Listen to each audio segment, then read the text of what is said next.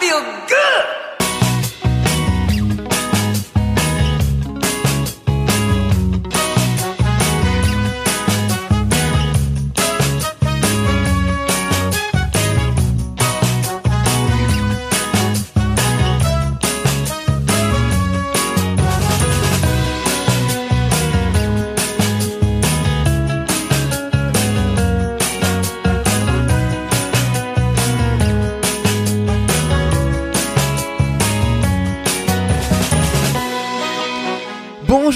Et bonjour à toutes, merci beaucoup d'être avec nous pour ce tout nouveau numéro de l'émission qui vous veut du bien, ça s'appelle Bulle de Bonheur. Je m'appelle Yann et j'ai l'immense plaisir de vous retrouver avec trois chroniqueurs sur les douze que constitue l'équipe de l'émission.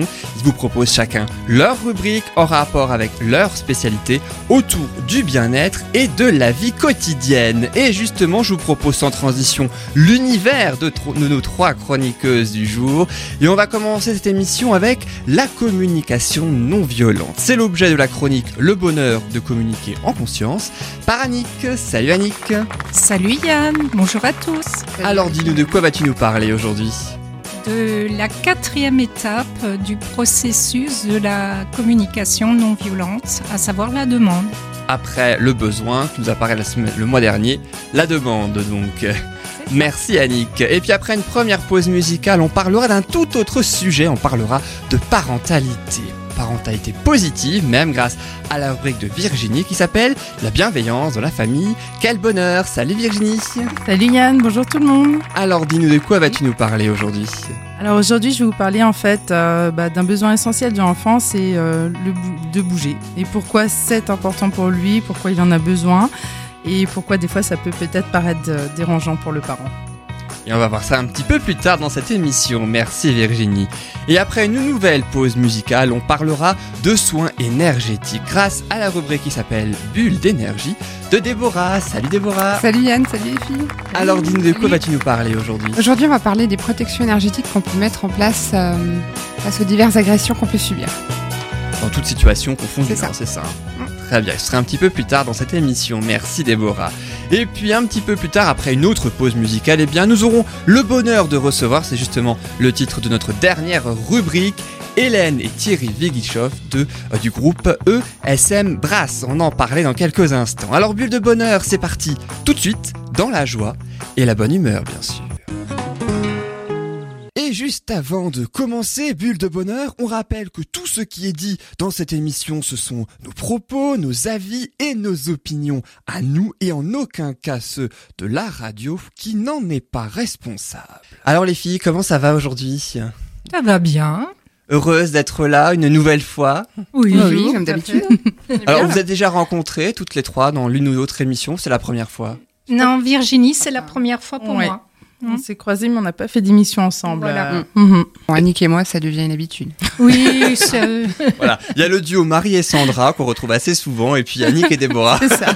C'est un petit peu ça. Enfin, vous connaissez bien entre vous et les rubriques aussi euh, que vous proposez du coup. Eh ouais. Mm. Toujours, ça colle toujours. Ah oui, Hein c'est vrai. À chaque fois. Complémentaire. C'est le mot, C'est le résumé. Complémentaire.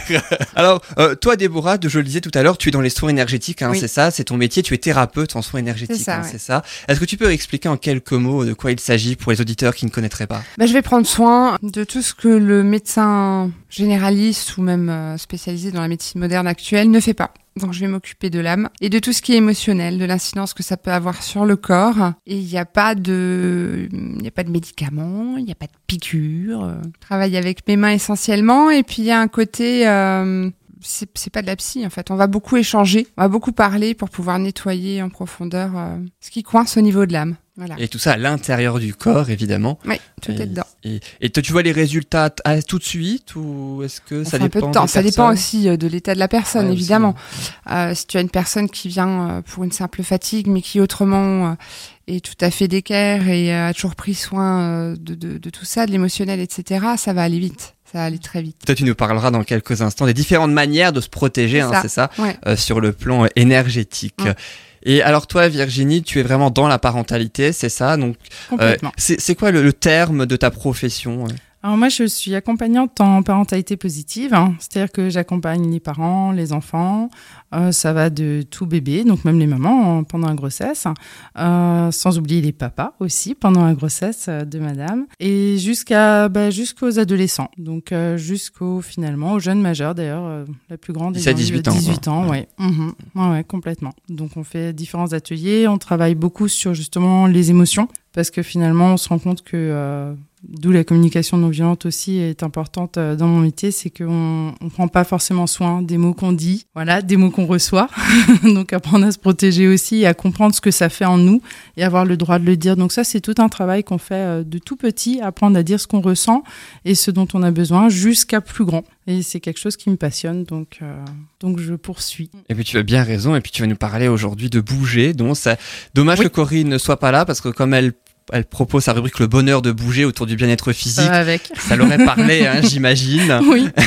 Et puis toi, Annie, quand toi tu es dans la communication non violente, hein, justement, tu animes des ateliers, toi, hein, c'est ça C'est hein ça, En communication non violente, tu vas nous parler de la demande. Alors, tu, euh, le mois dernier, tu t'avais parlé du besoin, en plusieurs épisodes, je crois. En deux épisodes. en deux épisodes. Il y aura peut-être le mois prochain le deuxième épisode de, de, de la demande. Donc, on va en parler tout de suite avec ta rubrique qui s'appelle Le bonheur de communiquer en conscience.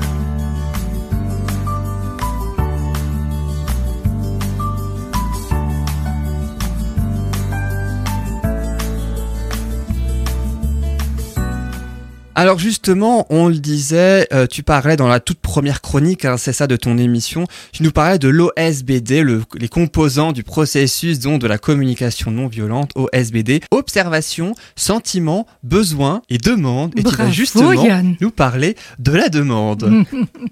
Ben oui, euh, c'est donc la quatrième étape euh, de ce processus et elle permet de finaliser, de le finaliser et d'aller vers la satisfaction de nos besoins. C'est un outil incroyablement efficace pour réussir une communication sans générer de conflit et avec une profonde bienveillance. L'enjeu est de demander quelque chose à une personne sans la manipuler, ni la contraindre, ni la culpabiliser. Formuler des actions souhaitées, souhaitées, ce que nous avons identifié comme susceptible de nous faire aller mieux rapidement. C'est sur cet élément que va porter la demande. Elle est cependant en lien avec les besoins puisqu'elle consiste à dire à autrui ce que nous voulons faire ou ce que nous, nous attendons de lui pour améliorer notre bien-être.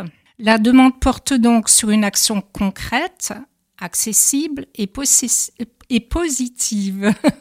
J'allais dire hein. On n'est pas bon sinon. Elle précise la personne concernée, le lieu, le moment, la manière, la quantité ou la durée, etc. Alors il y a cinq conseils euh, qu'on pourrait donner pour euh, réussir donc euh, sa demande. C'est privilégier une relation de qualité plutôt que les résultats en prenant compte des besoins de l'interlocuteur et en acceptant sa réaction, dont un éventuel refus avec empathie. Exemple, par exemple, un couple, Pierre et Marie, au hasard. Pierre demande à Marie de passer euh, la soirée avec lui parce qu'il se sent un peu seul en ce moment. Et Marie lui dit, euh, ben écoute, euh, je suis désolée, là je suis vraiment fatiguée, pas ce soir, un autre soir si tu veux bien. Et Pierre, finalement, euh, en réponse à ce refus, lui dit Ah, c'est tout toi, ça, t'es vraiment égoïste. Et donc, on voit là que c'était euh, une exigence et non pas une demande, puisqu'il n'a absolument pas euh, accueilli la réponse de. Marie avec empathie et pris en compte, en considération, son besoin de repos Mm. tout simplement. Donc euh, le deuxième euh, le deuxième petit conseil, ce serait de formuler une demande claire et ciblée.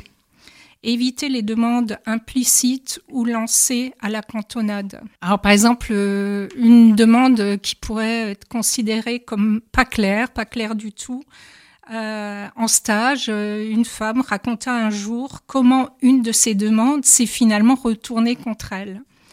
Euh, elle avait demandé à son mari de passer moins de temps au bureau sans préciser ses besoins évidemment, ni euh, formuler de demande claire. Donc trois semaines plus tard, le mari est arrivé en disant « ça y est, je me suis inscrit à un cours de, de Ah oui, sport. on l'attendait celle-là.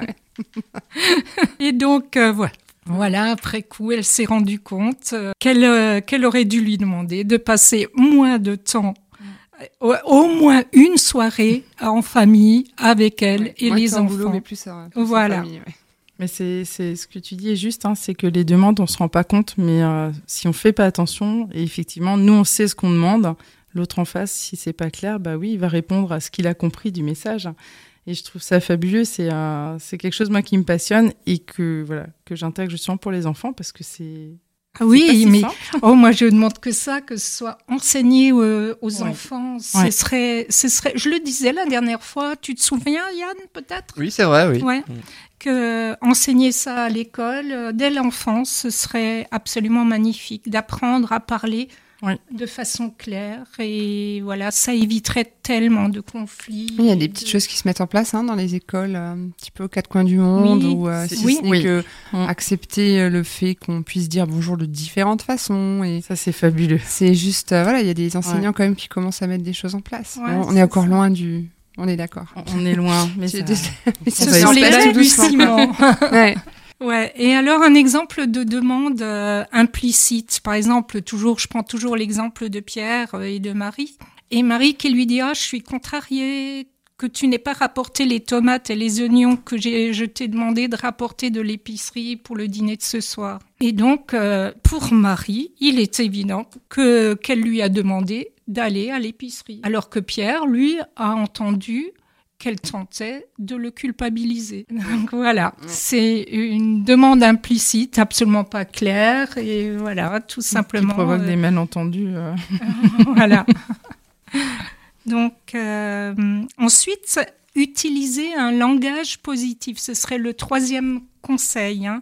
Dire ce que l'on veut et pas ce que l'on ne veut pas. Mm. Voilà. Et surtout parce que lorsque les demandes sont formulées euh, à la forme négative, l'interlocuteur ne sait pas ce qui est vraiment demandé. Et puis, euh, la forme négative risque aussi de provoquer une réaction euh, de résistance. Ah, complètement. Voilà. Mais même les, les parents, quand on en parle, hein, quand ils font cet effort après d'essayer de parler positivement, ils disent même, ils vivent même mieux les demandes qu'ils font à leur enfant que quand c'était un interdit ou que c'était dit négativement. Il y a plus de plaisir aussi à communiquer comme ça. Et donc, euh, la quatre- le quatrième conseil, ce serait de demander un feedback. hein, euh, demander donc à l'interlocuteur de restituer ce qu'il a compris, du, ce qu'il a reçu du message en fait. Si le message a bien C'est vraiment si la, compris, voilà ouais. parce que souvent on, on, on saisit pas exactement ce que l'autre euh, veut dire et, et c'est donc une façon de communiquer euh, clairement. Voilà. Mhm. Et donc euh, c- le cinquième conseil ce serait euh, d'accepter la sincérité, favoriser l'expression authentique de ce que ressent, pense et compte faire l'interlocuteur. Voilà. Autrement dit, hein, pour être formulée selon les critères de la CNV, la demande doit être concrète, c'est-à-dire utiliser des verbes d'action, éviter les mots relatifs à des valeurs qui renvoient à des attitudes vagues comme le respect, l'authent- l'authenticité, privilégier euh, des équivalences comportementales comme serrer les mains, euh, la main en regardant la personne dans les yeux, ou exposer son point de vue face à un contradicteur. Réalisable aussi, euh, adapter la demande aux compétences et aux capacités de Mhm. l'interlocuteur. La moduler en fonction de sa carte du monde, c'est-à-dire de son point de vue sur la réalité, sa réalité. Elle doit être euh, formulée au présent, hein, demander quelque chose maintenant, même si cette demande porte sur un rendez-vous ultérieur. Positive aussi, euh, dire ce que je veux, mais ça, je l'ai déjà dit tout à l'heure, euh, dire ce que je veux et pas ce que je ne veux pas. La demande doit être en lien avec un état désiré. Précise, exprimer clairement ce que nous souhaitons pour que notre interlo- interlocuteur puisse se positionner, hein, qu'il puisse accepter ou refuser, Mhm. voire négocier. Hmm. Aussi. Voilà. Et donc ouverte au dialogue, ça rejoint un petit peu. Euh, je tiens compte du fait que l'autre a aussi des besoins et des demandes Mhm. et qu'il est susceptible d'opposer un refus face auquel je mobiliserai mon empathie. Qu'est-ce qu'on peut encore dire sur la demande? Qu'elle peut être entièrement sincère, qu'elle ne l'est que si nous sommes conscients de l'objectif qui nous motive. Si la seule intention est de changer les, les autres et leur comportement pour qu'ils se plient à nos quatre volontés, ce n'est pas la CNV qui nous permettra de parvenir à nos Mhm. fins. Le processus est destiné à ceux qui souhaitent que les autres changent et réagissent favorablement, mais à la seule condition qu'ils le fassent de leur plein gré, Mhm. et du fond du cœur.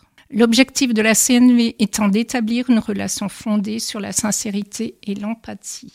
Dès lors que les autres comprennent que nous nous attachons en premier lieu à la qualité de la rela- relation et que nous attendons de ce processus qu'il satisfasse aussi bien leurs besoins que les nôtres, ils peuvent être assurés que nos demandes sont sincères et ne dissimulent pas une exigence. On, a, on, a, on entre dans un sujet qui finalement euh, est vraiment à l'ordre du jour parce que rien que la sincérité, ça devient très compliqué. hein. Ouais. C'est très Ouais. compliqué. Il y a beaucoup, on est beaucoup dans le faire paraître et euh, Mhm. dans j'ai besoin que, donc je vais essayer d'avoir ce que je veux. Et euh, ouais, ça serait bien que ce soit enseigné. hein. C'est pas mal comme Ah, idée. ça serait idyllique. Ah, ce serait ex- oui, tout à fait. Ouais. Ce serait vraiment utile. hein. Et le jeu besoin, j'ai besoin que n'est pas un besoin. hein. C'est Hein, j'ai besoin d'accord avec d'eux. voilà. voilà, J'ai besoin que c'est c'est c'est loin d'être un réel besoin Mm, ou j'ai ouais. besoin ou même le j'ai besoin de chocolat j'y reviens euh, c'est pas c'est pas un besoin le besoin ce serait peut-être j'ai besoin de douceur euh, mais c'est Oui. c'est pas besoin. Souvent, on ne sait pas euh, clarifier clairement nos besoins et de nos besoins euh, découle aussi de, de la façon dont on arrive à, à dire les besoins qui nous animent dans l'instant. Le vrai besoin finalement. Oui, Ouais, le C'est besoin qui réel. n'est plus, euh, qui, Ouais. qui se fait plus. Mais on n'a pas appris à descendre en nous quelque part hein, Oui. et à, à chercher à, à se connecter à nous-mêmes. On nous a appris à regarder à l'extérieur, on nous a appris à faire plaisir aux autres. Et Ah, complètement. Et apparaître. ouais. Ah oui, l'apparence. Ah, euh, c'est terrible. mhm. Bon, bah, Annick, une fois de plus, totalement d'accord. Une complémentarité Euh, aussi encore Il y a aujourd'hui. beaucoup de choses ouais, qui Mais il y a- ressortent que, que je, je donne aussi à mes patients. hein. Ah, c'est bah, oui, c'est lié finalement. Enfin, c'est Ouais. c'est évident. Il y a une comptine euh, CNV pour les enfants. Je sais pas si. euh, J'ai plus le titre maintenant en tête. hein. Pourtant, en plus, on l'a chanté euh, en plus euh, tout à l'heure. J'ai honte. Mais euh, voilà, donc comptine CNV, vous la trouvez forcément sur internet. Mais elle est super parce que les enfants, ils disent justement, je dis ce que je vois, je dis ce que j'entends. Voilà. Et l'idée, c'est ça. C'est je parle de mes sentiments et de mes besoins. Et tu dis ce que tu vois. Tu dis et c'est génial. C'est vraiment pour réussir à communiquer, mais en, voilà, en étant liés, sans être l'un contre l'autre. C'est pas du je gagne, tu perds. Et cet échange, il est, les enfants sont demandeurs, mais c'est vraiment un travail aussi. euh, les adultes aussi. C'est même pas une remise en place, c'est une mise en place. Complètement. Ouais. Complètement. Mais pour les adultes, c'est effectivement, par contre, euh, c'est re- Réapprendre. réapprendre. Et en atelier, c'est super intéressant quand les parents, justement, doivent réfléchir aux vrais besoins. Et pas aux besoins qui apparaissent tout de suite, mais vraiment prendre le temps de dire, mais en fait, finalement, de quoi j'ai besoin pour que ça aille mieux avec mon enfant. Et ils ont la réponse en eux, de toute façon. Oui, bien sûr. Voilà. C'est- C'est top. Et donc, euh, j'ai juste euh, envie de finir euh, en citant un proverbe danois pour changer. Et Après donc, Gandhi, que tu nous as cité Voilà. plusieurs fois.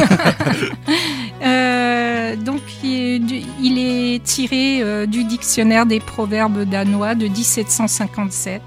À toute demande libre est le refus. C'est à méditer. Mhm. voilà, à méditer. Mais du coup, d'après ce que je comprends, et puis d'après aussi, à force, Annick, tu fais des émissions avec euh, différents chroniqueurs de l'équipe, je- euh, j'ai presque l'impression que euh, tu, tu présentes le thème le plus en commun avec les autres chroniqueurs. C'est-à-dire qu'il y a énormément, après, il faut dire, il y a de quoi, hein, Ouais. plus que les films et les séries télé, par exemple. c'est on- Mais je pense en sont énergétiques, les films et les séries télé, il y a un lien qui doit peut-être exister, mais peut-être pas aussi évident que la communication Ouais. non violente. Ouais, mais c'est vrai. C'est vrai que tu as quand même le thème, en tout cas, qui se rapproche, où il y a au moins Ouais. un lien avec chacun des thèmes de Ben oui. tous les chroniqueurs. C'est ça qui est beau. Communiquer, c'est la base, et Eh oui. communiquer en conscience, c'est c'est vraiment euh, ce qui permet effectivement la fluidité, euh, Oui, puis c'est- les relations authentiques et C'est un vrai lien. Un vrai lien. Ouais, un vrai lien. euh, voilà. c'est ce qui fait défaut à la société, hein, le plus, hein, en ce Ouais. moment. Mm. Mais ça va Scène, venir hein, petit à petit. On y Mais croit. quand On y croit. On y croit et en œuvre.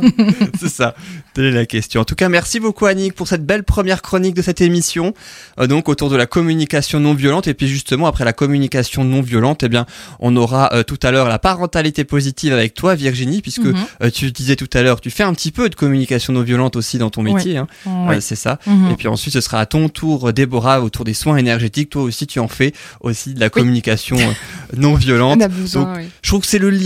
Tu vois, tu parlais de complémentarité en début d'émission. Je crois que c'est le lien complémentaire d'aujourd'hui. Ouais, c'est possible, mais c'est vrai qu'après, moi, j'aborde ce sujet-là aussi euh, pour, euh, envers eux-mêmes. Oui, Ouais, c'est vrai. Euh, C'est une différence dans la peut complémentarité arriver, quelque part. évidemment, avec euh, l'entourage, etc. Mais c'est euh, l'apprentissage se fait avec soi-même au départ. Et c'est presque plus pas important le, la quantité de violence qu'on peut se balancer soi-même. en Mhm. C'est vrai. fait. C'est euh, Ouais. énorme. Et qu'on ne dit pas forcément, mais Non. qui est quand même là. Oui. Tu nous en parleras peut-être d'ailleurs tout à l'heure dans ta chronique hein, autour de- des différentes manières de se protéger sur le plan énergétique. Et puis toi Virginie, tout à l'heure, on parlera euh, donc du besoin euh, de l'enfant euh, de bouger. Oui. Donc, hein, Mhm. c'est vrai que c'est très important pour les adultes aussi, quelque part à un niveau différent, mais pour les adultes aussi. C'est ça, c'est pas le même niveau, mais c'est vrai que un enfant qui bouge souvent, c'est souvent perçu comme soit il est hyperactif, soit il dérange, soit alors qu'en fait c'est un besoin. Là pour le coup, effectivement, c'est un besoin essentiel de Ouais. l'enfant. Tu vas nous en parler dans quelques Oui. instants, juste après cette courte pause musicale. À tout de suite dans Bulle de Bonheur. On revient juste après ça.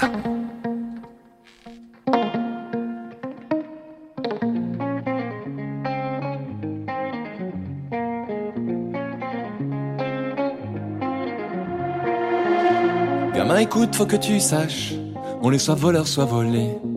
Et chacun se tue à la tâche, qu'on soit la base ou le sommet. Les gens baissent les bras ou les ferment, faut jouer des coudes pour exister. Ici tu gagnes ou tu la fermes, mais laisse-moi te raconter. Petit regarde cet étang, des femmes nagent contre courant. Petit regarde tous ces gens, et dansent et dansent dans le vent. Petit regarde droit devant, les hommes y dansent contre courant. Petit regarde tous ces gens, et dansent et dansent dans le vent. Mais allez, mais allez, viens, y a pas que ton frère que ton frère. Mais allez, mais allez, viens, y a pas que ta soeur que ta soeur. Mais allez, mais allez, viens, y a pas que ton frère que ton frère. Mais allez, mais allez, viens, y a pas que ta soeur que ta soeur. Gamin, écoute, c'est pas fini. Tout est fric et frime, petite gloire. On confond rêve et jalousie. Tout finira bientôt dans le noir. Les gens baissent les yeux ou les ferment. Faut être la brute et le truand.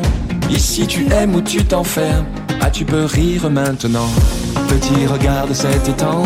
Des femmes y nagent contre courant. Petit regarde tous ces gens. Et dansent et dansent dans le vent. Petit regarde droit devant. Des hommes y dansent contre courant. Petit regarde tous ces gens. Et dansent et dansent dans le vent. Mais allez, mais allez, viens. Y'a pas que ton frère que ton frère. Mais allez, mais allez, viens. Y'a pas que ta soeur que ta soeur. Mais allez, mais allez, viens. Y'a pas que ton frère que ton frère. Mais allez, mais allez, viens. Y'a pas que ta soeur que ta soeur.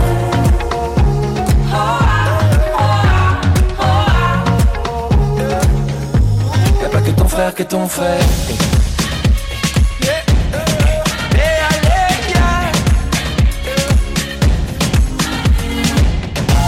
Mais allez, mais allez, viens. Y'a pas que ton frère que ton frère. Mais allez, mais allez, soeur. Y'a pas que ton frère que ton frère. Y'a pas que ta soeur que ta soeur.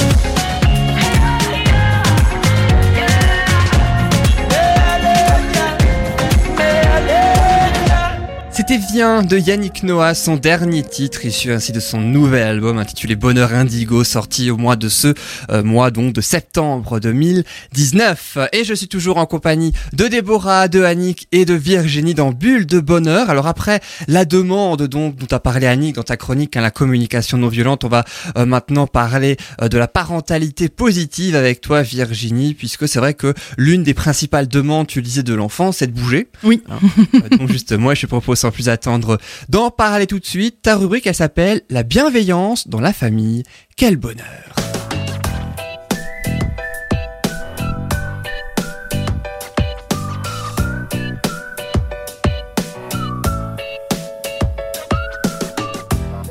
Alors justement, Virginie, dis-nous tout. En quoi euh, bouger est-il si important pour l'enfant? Alors c'est vrai qu'il y a beaucoup de parents maintenant, euh, on va dire ça fait maintenant 20 ans que je travaille auprès des enfants et des parents. Euh, c'est quelque chose qui revient souvent. C'est vraiment mon enfant, il tient pas en place, il bouge beaucoup, il me fatigue, il m'épuise. C'est entre, c'est aussi vrai d'ailleurs, hein, c'est une réalité parce que nous adultes, on n'a plus la même énergie. Euh, et en fait, j'ai trouvé ça fabuleux, c'est qu'il y a une étude qui a été menée il y a quelques temps. Du coup, je l'ai euh, voilà, je l'ai emmené exprès pour aujourd'hui. C'est des chercheurs de l'université Clermont-Auvergne qui avaient fait appel à 12 jeunes garçons âgés de 8 à 12 ans, 12 adultes non entraînés et 12 athlètes de haut niveau. Le but, c'était de comparer leur niveau d'activité physique par semaine et leur taux de récupération après plusieurs exercices physiques. Résultat, les enfants étaient bien moins fatigués lors des activités intenses. Les chercheurs ont mesuré la fréquence cardiaque et le niveau d'absorption d'oxygène et la concentration euh, de lactate, c'est le fameux acide lactique, dans le sang des participants après l'effort. Ils ont découvert que les adultes non entraînés se fatiguaient plus vite que les adultes sportifs, mais aussi on a constaté que les enfants utilisaient davantage leur métabolisme aérobie, alors je vais en parler après, et étaient donc moins fatigués pendant les activités physiques de haute intensité. Hein. Ce qui veut dire qu'en fait, euh, ils, ont été, ils sont également rétablis très rapidement, même plus vite que les athlètes bien entraînés ce qui quand même est légèrement presque inquiétant parce que des fois on se dit comment ils font, mais finalement c'est vraiment physiologique. Après, Tu entends ça, tu te dis bon on a compris pourquoi on est épuisé hein, la journée avec On peut pas suivre le rythme, c'est vraiment normal. Donc en fait bah, ils ont une récupération plus rapide hein, au niveau du rythme cardiaque et de leur capacité à éliminer le lactate sanguin qui pour nous du coup bah, pose problème. Ça peut expliquer pourquoi les enfants semblent avoir la capacité de jouer, jouer, jouer encore alors que finalement les adultes très rapidement sont épuisés. Donc je voulais en parler, bah, je me suis dit, ça va peut-être rassurer euh, un certain nombre de parents en se disant, mon enfant n'est pas anormal ou hyperactif, c'est juste normal. Il récupère très rapidement. Pour l'avoir vécu en périscolaire, on faisait des sorties, ils avaient marché, mais franchement longtemps, ils étaient épuisés. Ils dormaient, certains enfants, 5, 5 à 10 minutes dans le bus. C'était reparti comme avant. Comment ils font? Ben, C'est ça, en fait. C'est vraiment physiologique. Donc, c'est quelque chose qui est naturel. Et on le voit, ben, le tout petit, si on le laisse, en fait, bouger, très rapidement, il va vouloir se déplacer par lui-même. Et c'est important aussi que les parents le sachent parce qu'il y a beaucoup de parents qui vont les mettre dans le transat, qui vont les bloquer, qui vont, sans, sans vouloir mal faire, hein. mais voilà, en se disant, il faut qu'il soit coucouné, il en a besoin, le tout petit. Mais il y a un moment donné, il va vouloir partir. Et en fait, on se rend compte que le petit, très vite, il est fait pour escalader, pour grimper, pour parcourir. Et il s'en lasse pas. Et plus ah on va le lui permettre... ah oui Ça continue chez certains d'ailleurs, l'escalade. Mais c'est la vie C'est ça. Le mouvement, c'est la vie. Mais vraiment, le mouvement, c'est la vie, c'est vrai. Et à partir du moment où on les laisse faire et qu'en plus ils sont en sécurité parce que voilà, on est là, on observe s'il y a quelque chose, voilà, on peut intervenir. Ils vont en plus gagner. Ils vont gagner en fait dans leur motricité, euh, la motricité fine, mais aussi la motricité, ça va être tout le corps. Et ça, c'est important, même au niveau de la tête, au niveau du cou. Et c'est là où on rejoint en fait d'autres études où ils sont alors là, j'ai pas pu tout imprimer, c'était quand même une grosse, grosse étude. Hein. Mais pour résumer, ils se sont rendus compte que les enfants qui avaient pu vraiment développer leur motricité euh, par eux-mêmes et vraiment tout bouger, c'est-à-dire euh, de la tête aux pieds, ils ont une meilleure en fait tenue de leur cou. C'est-à-dire qu'ils vont bien le bouger, droite, gauche, ils le soutiennent vraiment bien. Et ils se rendent compte qu'il y a des effets aussi au niveau du cerveau. Donc c'est des enfants qui auront une meilleure capacité intellectuelle, hein, puisque le cerveau se sera déjà très rapidement développé à l'intérieur. Ce qui veut dire à un moment donné, si les parents ont envie voilà, que leur loulou se porte bien, et, ben, effectivement, voilà. et pourtant, les classes de maternelle commencent de plus en plus tôt et on, on immobilise, entre guillemets, l'enfant de plus en plus tôt. C'est incroyable. Et ensuite, on les taxe d'hyperactifs, on les met sous Ritaline au besoin. Oui. Et c'est une trop. catastrophe. Mais c'est à contrario, puisqu'on sait que l'enfant a besoin de bouger pour se développer, Oui. tu viens de le dire. À l'âge de 3 ans, on les met en maternelle, ils peuvent plus bouger comme ils ça. veulent, mais on leur demande quand même très rapidement euh, de savoir un grand nombre de choses. Oui. Donc, Oui. euh, ouais, c'est pas très logique. On leur demande d'apprendre dans les moins bonnes conditions. C'est ça. Et en plus en mouvement, on apprend mieux. Donc euh, des choses qui, moi à l'époque d'ailleurs, euh, mes professeurs ça les agaçait parce que voilà, j'avais toujours un stylo en main où je bougeais mes mains. Du coup, je finissais par me cacher sous la table pour faire mes mouvements machin. Mmh. Mais on apprend beaucoup mieux en mouvement. Ma fille, elle est dans une classe flexible. Et je suis ravie que sa maîtresse ait réussi à mettre ça en place parce que effectivement, bah, c'est nécessaire. Ils ont besoin et ils ont envie. Ils arrivent dans une classe où ils savent qu'ils pourront être soit debout, soit assis sur un ballon, soit un petit coussin sur la chaise, soit le banc, soit. C'est le bonheur Ils peuvent se mettre à aise selon leurs besoins. complètement. Mm. Du coup, ils sont déjà respectueux d'eux-mêmes quand on parlait de savoir se respecter et, Les pas se faire violence. Aussi, puisque Aussi. chacun son choix et euh, Ouais. son besoin. Quoi. Ouais. Et ils se jugent pas. Du coup, ça crée aussi cette forme d'empathie. Tu dis, ah, bah, toi, tu veux être debout, toi. Il y a, enfin, moi, je trouve ça fabuleux. Voilà, si on pouvait euh, agrandir et qu'il y ait de plus en plus, ouais. ce serait top. Après, c'est vrai qu'il y a, il y a autre chose. Hein. Il y a, on parle des écrans. euh, il y a beaucoup de parents que je connais qui, bah voilà, par fatigue, qui rentrent du travail, qui vont mettre la télé parce qu'ils vont se dire, bah voilà, il va être occupé le temps que je prépare le repas ou que je gère. Le problème, c'est qu'à un moment donné, quand l'enfant il a déjà été effectivement bloqué à l'école un certain nombre de temps sur sa chaise, il a besoin de bouger. Oui, c'est ça. Il n'a pas son quota d'activité physique dans la Oui. journée, donc forcément, le soir en rentrant, il c'est nécessaire. faut que ça sorte. Et on le voit à la sortie du bus scolaire, euh, les enfants, ils ont besoin. Ils sortent, ils crient, Ah oui. ils courent, euh, Ouais. ils montent sur les murets. on parle d'escalader, mais c'est vraiment quelque chose qui reste. Donc on peut que, euh, que de conseiller de autant voilà que, que chaque parent le peut, puisque certains, c'est au niveau horaire, c'est une réalité, c'est compliqué aussi. Mm. Mais euh, trouver un moyen de pouvoir euh, laisser son enfant bouger. Après, il y a des parents qui m'ont dit, mais moi, je suis en appartement. Mais c'est tout bête, les enfants, vous les laissez faire des parcours avec les chaises, avec peu importe, c'est pas grand chose. Mais rien que ça, ils vont pouvoir répéter le mouvement 100 fois. Quand vous, vous l'aurez fait 10 fois, ça sera déjà épuisant. Eux, ils vont pouvoir bouger inlassablement et re- vous refaire, re-redémonter, reconstruire le parcours X fois. Il faut pas grand chose, en fait. Et tant pis pour les voisins. Tant pis. Alors, attention, on peut les faire, on peut bouger sans bruit. On n'est pas obligé de sauter ou de courir pour bouger. C'est vrai, c'est vrai. Alors ça, c'est pas facile à expliquer à tous les enfants non plus. Non plus, mais ça, mais ça, ça s'apprend. Ça, Ça s'apprend, s'apprend, oui, j'en ouais. L'émission Espion. périscolaire euh, avant, euh, c'est vrai que, euh, ouais, maintenant que tu, tu fais ce, cette Mhm. chronique-là, le, le petit dernier, là, effectivement, en maternelle, euh, il y avait ce grand besoin, en Ouais. rentrant encore après une journée d'école, euh, de- d'évacuer, de gigoter dans tous les sens. Euh, bah, le péri, finalement, répond à ses besoins. Ça, à partir, Vraiment. ouais. Euh, là, il a, fait- il, a, fait- il a fait son année euh, au péri, et c'est vrai qu'il rentre le soir, il a besoin de calme. Ouais. Ça change grandement. c'est quand même pas mal. Hein. Et effectivement, voilà, vivant dans un duplex, j'ai pas de balcon, j'ai pas de jardin, tu récupères le soir, bon bah voilà, t'as ta Ouais. journée dans les pattes, effectivement, et puis euh, bah, le soir, bah, t'en as, t'en as plusieurs, faut gérer le repas, comme tu disais, les devoirs, blablabla. T'as pas toujours le temps non plus d'aller encore gambader au parc, machin. Et c'est vrai que bah, le péri, de ce côté-là, en tout cas chez nous, ils sont hyper actifs, ils les, ils Ouais. les sortent beaucoup, ils les laissent faire. euh, euh, S'exprimer physiquement, c'est important là où il est, et euh, Mm. c'est vrai que ça l'a beaucoup aidé. Ah, c'est né- c'est nécessaire. Ouais. Et on le voit, et quand tu dis s'exprimer physiquement, c'est vrai, ils vont pas tous faire la même chose. Hein. Moi, mes enfants, pareil, il y a certains soirs, ils sont au périscolaire. Je sais que j'en ai une, je vais la retrouver, elle aura inventé mille et une euh, cabanes avec ses copines, mais que du mouvement, voilà, hein. il y a des pirouettes, des machins, des cascades. Et par contre, mon fils, ça va être au foot, quoi. Donc je pense Mm. qu'il s'est dépensé, je sais pas combien de temps. Je crois qu'il des fois il me dit qu'il a pas pris le goûter parce que c'est foot, foot, foot, foot, Ouais, foot. Il en a besoin. Et effectivement, après, il est bien. Et c'est ça, c'est pas forcément de leur proposer une activité attitrée parce que ça correspondrait pas à chaque enfant, mais c'est qu'ils aient cette Ils aient possibilité. cette liberté-là, ouais, c'est Ouais. ça. Et ça, c'est vrai que c'est euh, c'est plutôt pas mal, là. Ah, c'est agréable. Mm. C'est l'autre fois, c'est vrai que dans la dernière euh, chronique que j'avais faite, j'avais parlé de l'intelligence euh, naturaliste. Là, on est sur l'intelligence kinesthésique. C'est quelque chose. euh, moi, je le propose des activités kinétactiles, pardon, pour les enfants. C'est vraiment chouette parce que bah, apprendre l'alphabet, apprendre des comptines, apprendre à compter, les multiplications. Enfin, on peut faire des tonnes de choses à partir du moment où on est justement en mouvement. Alors, ils aiment bien forcément quand dans le mouvement on intègre la balle, hein, parce que c'est quand même vachement chouette une balle. Il y a pas à dire. hein. ça s'appelait du plus petit au plus grand. Mais euh, ils sont dans le mouvement et du coup, l'adulte le vit pas mal puisque finalement, c'est ce mouvement qui va permettre d'aller vers ce qu'on propose en fait.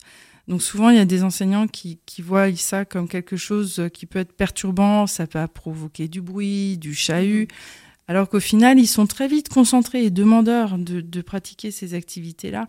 Donc c'est pareil, c'est quelque chose, le jour où ça intégrera un peu plus aussi des écoles, Oui, mais Ça c'est une sera mise en place, je pense, une mise en Oui. œuvre du, du, du- qui, qui ne leur parle pas, qui n'a pas été euh, encore. cadrée, enseignée. Et donc, Ouais. du coup, euh, c'est aussi prendre le risque un petit peu pour ces enseignants-là d'être en marge, C'est ça. de se faire taper sur les doigts. Et, euh, Certains le font. et peut-être simplement n'ont pas forcément ouais, la, pratique. Ils savent pas comment faire, peut-être encore aussi. C'est ça. C'est pour ça, c'est vrai qu'il y a des. le- Moi, je me suis formée au massage MISP et aux activités kinétactiles. Il y a plein d'autres euh, collègues, hein, entre guillemets, euh, dans l'Alsace et, et ailleurs, partout en France. Certaines arrivent à intégrer des écoles, d'autres pas. Ça dépend, dirons-nous, de la région. c'est compliqué et, et c'est un point que je trouve dommage parce que je me dis que ça permettrait effectivement bah, aux enseignants, des fois, d'être aussi deux dans la classe. hein. C'est pas du luxe. hein. C'est un vrai plus pour l'enseignant et pour les enfants. Et voilà, après, c'est des choses qu'ils peuvent repratiquer ensemble. Donc, euh, le massage, ça en fait partie. On est dans le mouvement. Les enfants, ils travaillent leur empathie. Il y a une baisse de la violence. Parce que parce qu'ils ont le droit de bouger, parce qu'ils reprennent. On parlait du lien dans la communication. Là, sur, pour le coup, on est sur le massage. Mais c'est la même chose. hein. C'est apprendre à oser dire non, là, un tu me lien, fais Le mal. massage, Oui. c'est un lien. Ouais, c'est vraiment oser dire bah là ça fait mal ou bah non finalement fais un peu plus fort parce que je sens pas bien et puis apprendre à respecter l'autre tiens avec mes mains je suis capable de lui faire du bien de l'apaiser euh, de lui faire des guillis ça les fait rire ou à l'inverse de oh mince là j'ai fait trop fort certains ne se rendent même pas compte parce qu'on ne leur a pas appris en fait attention hein. C'est pas du tout dans le. Non. C'est ni dans, dans les lignes d'éducation, euh, ni, dans, ni à l'école. hein. non c'est quelque chose qui chose, manque C'est pas un enseignement important, on va dire actuellement. c'est ça Alors que c'est la base de tout. C'est complètement. Complètement. Cette Ouais. communication, cette empathie, la coopération, moi je le fais beaucoup dans les ateliers enfants. Euh, la coopération, c'est chouette une fois qu'ils ont compris que chacun a sa place, qu'ils peuvent s'entraider et que du coup, tous ensemble, on est vachement plus fort, mais vraiment en se respectant, euh, chacun dans sa différence, en fait, ils vont se compléter. Ça, c'est génial, quoi. De voir des enfants qui ont compris ça et qui, on se dit, mais pourquoi les adultes, ils ont pas Oui, et puis après, euh, souvent, euh, c'est l'enfant qui enseigne à la maison. Hein. Oui, Ouais. Une fois qu'il maîtrise ça, Ouais. il y, a, il y a souvent une prise de conscience dans le foyer. c'est ça. Changer les choses. C'est c'est vraiment ça. Il y, a, il y a des retours de parents, effectivement, qui voient après un intérêt à tout ça. Ouais. Et du coup, ça, c'est C'est là chouette. que c'est bien. Ils Ouais, apprennent à prendre soin de l'autre. c'est ça. Mm, tout simplement. C'est c'est hyper Sans important. rien attendre, finalement. C'est surtout ça Oui. aussi le problème. hein. On est dans une société où on attend toujours quelque chose en retour, absolument. Oui. Euh, on peut faire les choses simplement parce qu'on a envie de les faire. C'est ça. rien attendre. Et, et- et- et ça, effectivement, comme tu dis, c'est. C'est pas comme Non. ça qu'on on l'a appris, mais c'est comme ça C'est la bienveillance. Oui. hein. Ouais. Et accepter le refus de l'autre Ouais. aussi. C'est ça. Tout à fait. Ouais. C'est quelque chose qui On ressort. est ouais. exactement dans le même thème finalement. Oui. C'est vrai. Vrai. Mais euh, ouais, en Nouvelle tout cas. complémentarité. Donc. Une nouvelle. Je crois qu'Annick, on va la mettre au milieu. Hein. Ouais. Des- Elle va faire toutes les émissions. Ah, après. le sang. Ça relie à tous les autres. Ouais, mais voilà, en tout cas, s'il y a un conseil à donner, c'est euh, observer votre enfant et voyez ce qu'il aime. Parce qu'il y y a différents sports, il y a différentes choses à faire avec. Et puis, si vous, vous en sentez l'envie, ben, bougez avec eux, parce que c'est du pur bonheur, quoi. On retrouve souvent son âme d'enfant et, et puis on, trouve voilà. juste pas son énergie. Mais elle vient quand on commence à bouger. Des fois, c'est le, le premier pas qui est dur. Ouais, c'est vrai. C'est juste. C'est c'est le premier pas. Et une fois qu'on est dedans, finalement, ah, ouais, ouais, c'est bien. L'énergie, elle revient. Puis il récupère en 10 minutes et nous en 10 jours. Le- le- Enfin, moi. Le sport étant un antidépresseur, c'est Oui, c'est vachement vrai, bénéfique pour tout le monde. C'est vrai, c'est ce que Corinne dit à chacune de ses chroniques.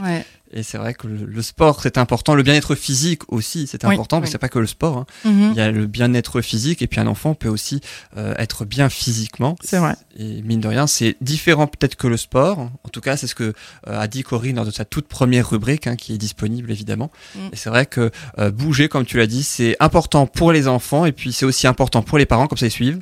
C'est vrai. Parfois, on redécouvre des muscles qu'on ne connaissait pas à force de bouger. Voilà. Alors avec un peu plus de douleur, hein, mais là c'est physiologique, hein, parce que les enfants apparemment ils ont pas trop mal. mais oui, non, c'est vraiment chouette. Mm. Et ben en tout cas, merci beaucoup Virginie pour cette très belle rubrique. Hein. Maintenant, euh, grâce à toi, on sait en quoi euh, bouger est important pour l'enfant, pour l'adulte aussi, du coup. Oui. On en a profité euh, également. Merci beaucoup Virginie. Alors tu restes avec nous et puis dans quelques instants, eh bien ce sera toi Déborah, tu vas ainsi nous parler des soins énergétiques. Après le fait de bouger, on va un petit peu essayer de soigner ça énergétiquement. oui, alors c'est pas forcément en lien avec le fait de bouger directement, c'est juste qu'effectivement on, va un petit peu parler de tout ce qui est attaque énergétique, entre guillemets, attaque c'est un peu fort, mais de l'impact qu'on peut avoir sur les gens sans forcément euh, que ce soit physique. Qui être euh, psychologique et aussi émotionnel et énergétique.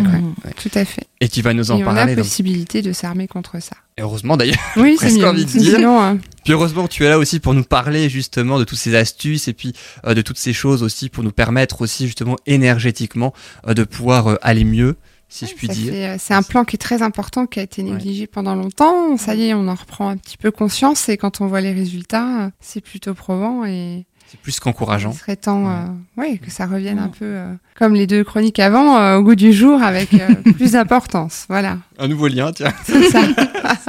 et puis en tout cas, tu vas nous en parler dans quelques instants. Juste le temps de se faire une petite pause musicale. On va faire une pause, on va écouter de la musique et puis ensuite on revient pour ta chronique, Déborah, dans Bulle de Bonheur. À tout de suite. We can do better.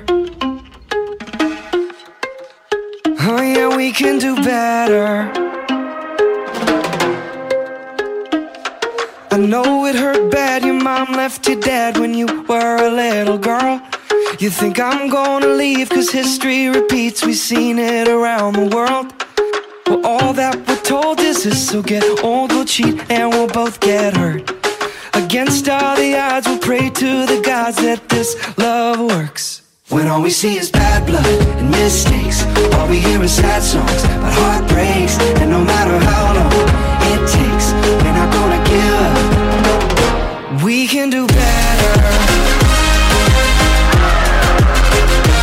We can do better. Nothing lasts forever.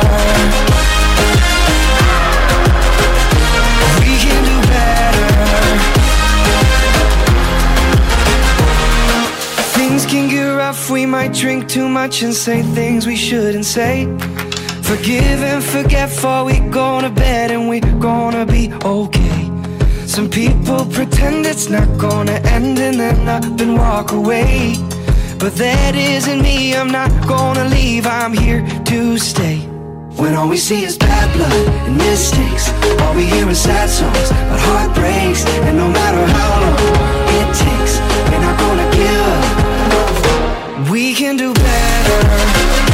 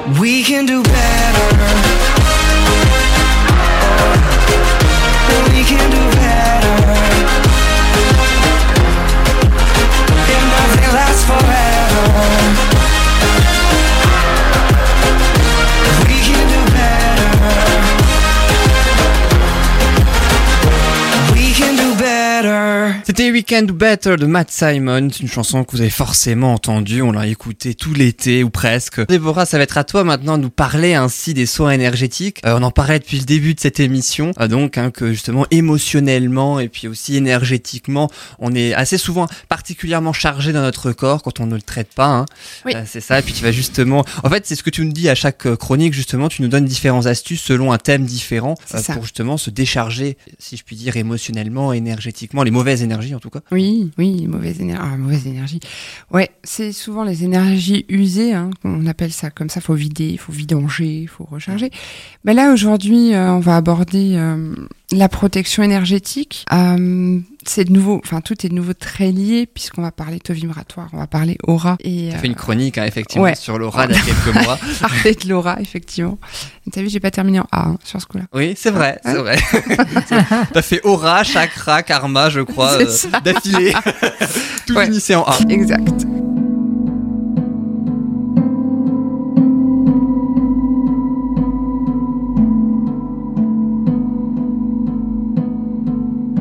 Un petit tour sur les attaques, peut-être. On, on se rend pas compte. Il y a une chose dont les gens ne sont pas très conscients encore actuellement. C'est la force de leur pensée. Ah, tout à fait. Ouais, et puis, Et euh, étant donné qu'on est énergie, je le dis, je pense à chaque fois, vos pensées en sont aussi. C'est c'est de l'énergie Les pure. paroles aussi, d'ailleurs. C'est voilà, c'est la pensée matérialisée, la parole, etc. La pensée en elle suffit. Une personne peut aller impacter euh, une autre à travers une pensée négative, comme une pensée positive d'ailleurs, ce serait préférable. Mais quand c'est négatif, l'impact euh, sera à la mesure de la capacité de la personne qui émet. Donc si vous avez une personne qui énergétiquement est forte, Mhm. sa pensée aura un impact bien plus fort qu'une personne qui n'est pas éveillée et euh, qui, qui ne prend pas soin d'elle. Ça, c'est une des attaques possibles. Alors, ce genre de choses, c'est très inconscient dans notre société encore, on se rend pas compte. Un truc tout simple, vous êtes en voiture, euh, et puis bon, bah, je suis pas mieux que tout le monde, hein, ça m'arrive aussi. Euh, vous en avez un de vous qui roule pas, punaise, monsieur, il me saoule, machin. Et on sort et on déballe et on envoie du négatif. Mhm. Ok, bon, moi j'ai pris l'habitude d'effacer tout ça. Mais, euh, bah, justement, tu vas juste Mais nous voilà. dire euh, comment faire. ah, bah, bah, les pensées, c'est pas très compliqué, hein, dans le sens où vous, les, vous, la, vous la détruisez, vous l'ôtez en fait par une pensée positive. Vous l'annulez, c'est le mot euh, qui convient le mieux. Ça, c'est les pensées. Donc ça, c'est très inconscient, mais on y est quand même exposé tout le temps. Et après, ça peut aller plus loin, parce que des personnes qui sont éveillées ou qui font mon métier ou qui ont des capacités, peut-être même sans le savoir, étant donné qu'on est tous euh, capables de, de ces choses-là. Euh, quand c'est intentionnel, ça peut aller très loin. Alors on va en parler. Alors il y a des termes, voilà, des gens qui me disent oui, bon, enfin tout ça, c'est de l'histoire, voilà. Non, pas mots, tout. c'est de l'envoûtement, hein, C'est- des sorts, c'est des cochonneries comme ça. Il fallait bien mettre un mot dessus. Et euh, là, ça commence à, à taper euh, dans les failles. Alors si les failles sont physiques, on va avoir au fur et à mesure des problèmes bah, physiques. Ça peut être simplement des douleurs qu'on n'explique pas, que, que votre médecin. Ça vous est, je pense déjà arrivé d'arriver chez le médecin et euh, j'ai mal là, mais vous n'avez rien, madame. Oui. On ne Oh, détecte oui. rien, il n'y a rien physiquement. euh, On peut pas vous aider. Voilà. C'est dans votre tête. C'est ça. Oui. Ouais. Et c'est pas du tout dans la tête en fait. c'est euh, c'est à nettoyer sur le plan énergétique. Et, euh, et à côté de ça, eh bien, quand on n'est pas, on- je parlais d'aura et de taux vibratoire avant, quand on n'est pas euh, stable à ce niveau-là, on est fragile. Donc il y a des failles qui se créent sur le plan énergétique et on est à même de se ramasser euh, plein de petites cochonneries, entre autres d'accueillir euh, des entités dont on parlait l'autre fois justement. Ouais, c'est- ouais. Et systématiquement, toutes ces petites, euh, soit pensée que ce soit plus petite ou toute forme d'attaque, vont venir vous affaiblir. Et si vous les cumulez, eh ben, ça peut finir euh, très difficilement. Si en plus vous avez un lieu de vie qui n'est pas sain et vous êtes sur une faille ou n'importe quoi quand vous dormez, alors c'est la grosse cata. Donc il faut savoir se prémunir un petit peu de tout ça. Pour pouvoir se prémunir de ce que vous pouvez ramasser, comme ça, à travers les pensées d'autrui et puis les lieux dans lesquels vous êtes, etc., il faut que votre aura euh, soit au taquet. Pour être au taquet, il faut que le taux vibratoire soit bon. Qu'est-ce qu'on fait dans ces cas-là? On prend soin de soi. Facile. hein. À dire, c'est facile. C'est logique. C'est logique. c'est logique. C'est très logique. Euh, prendre soin de soi, finalement, c'est... Eh ben, on va en revenir aux émotions. Il faut que les émotions soient traitées. Il faut que vous soyez euh, des cas... Oui, oui, non, mais clairement, Ah ouais, c'est- Je suis désolée, hein, mais clairement, ouais.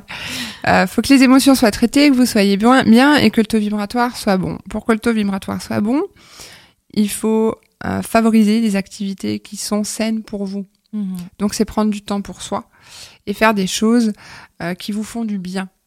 Alors c'est pas forcément physique, le bien qui est nécessaire, ça peut très bien être euh, la méditation.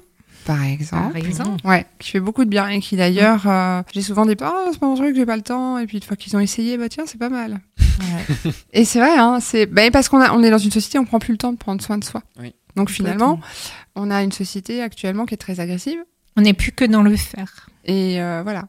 Le faire paraître, le, le- et puis on, on est très dans le futur, on vit pas le Mhm. présent, et euh, on prend le temps de rien. Donc l'idéal, c'est d'avoir cette aura et ce taux vibratoire au taquet. Pour que euh, le taux vibratoire soit bien, il faut favoriser des temps de calme, il faut avoir une attitude plus positive, on va éviter aussi toutes les émotions négatives.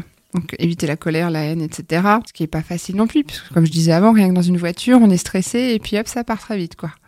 On est très vite très énervé. euh, Ouais. Mais ça il avance s'apprend pas, hein, voilà. Ça s'apprend, à ça évacuer en toutes ces émotions Oui, et perturbatrices. c'est pour ça que je disais, on est très, hein. on est très euh, complémentaires à ce Ouais. niveau-là, puisque je suis aussi obligée de passer par ce stade d'apprentissage avec Ouais. certains, parce que c'est pas quelque chose d'acquis, qui n'a pas été pris dans l'éducation. Donc quand, quand vous avez déjà cette attitude-là qui est posée, ça va déjà mieux au niveau du taux vibratoire. Après, l'aura en elle, euh, l'idéal c'est qu'elle soit propre, grande, agrandie, rayonnante et dense. Ça, c'est un travail qui prend un peu plus de temps. Il n'y a rien qui est impossible. Ça peut arriver très vite en prenant des soins, en suivant un petit peu euh, ce que peut vous dire votre thérapeute, etc. En mettant, bon, la méditation fonctionne très très bien Mhm. pour l'aura entre autres. Mais c'est de l'entretien. C'est pas quelque chose qui est acquis. L'énergétique, il faut le savoir, c'est un entretien à vie. C'est pas quelque chose qui du jour au lendemain est définitivement acquis. Le moindre petit nom peut interférer dans votre aura Ouais. et donc on recommence. Le nettoyage est constant. Se protéger de tout ça, finalement, c'est un travail quotidien, c'est rester positif, c'est éviter de rentrer dans des sentiments, des émotions négatives, c'est prendre le temps pour soi, c'est s'écouter aussi beaucoup. Parce que ce genre de choses, quand, euh, quand elles vous arrivent, si c'est répété et que vous y êtes attentif, vous pouvez savoir quand et quoi. Mhm. Vous êtes tout à fait capable au bout d'un moment de savoir si vous êtes accompagné. Parce que ça va à chaque fois générer une émotion précise. Par exemple, moi je sais que quand ça m'arrive, ça se fait de plus en plus rare, mais ça m'arrive encore. Ça m'est arrivé d'ailleurs il y a pas longtemps. Et euh, bah, c'est systématique, je n'ai plus aucune patience et je suis très agressive. Donc là je sais, je suis plus toute seule. J'ai gentiment accueilli quelqu'un. Voilà, ouais, c'est ça exactement. Donc là, après ça, c'est pareil, on le sait. au- Quand on s'écoute, quand on s'auto-analyse, on peut savoir et avoir les bonnes réactions. Alors, on n'est pas forcément toujours en mesure, en parlant d'accompagnement, euh, de, de, de se venir en aide soi-même. Mhm.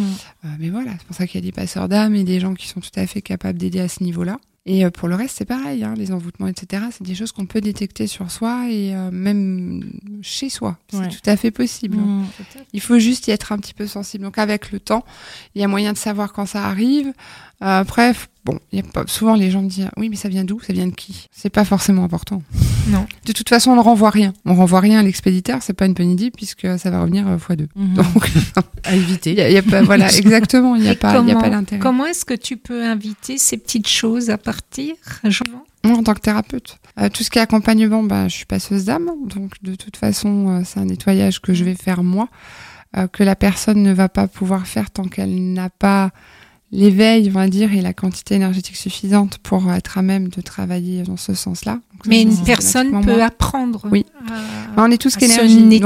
on n'a pas tous forcément le même potentiel de base. Mhm. Mais le potentiel est là et il, est développé- il y a possibilité de le développer pour tous. Et aujourd'hui, il y a de plus en plus de personnes qui sont sensibles à tout ça et, et qui commencent à se rendre compte qu'effectivement, il y a peut-être moyen de se soigner autrement, il y a peut-être moyen euh, dans le quotidien d'évoluer différemment et d'aider son prochain différemment.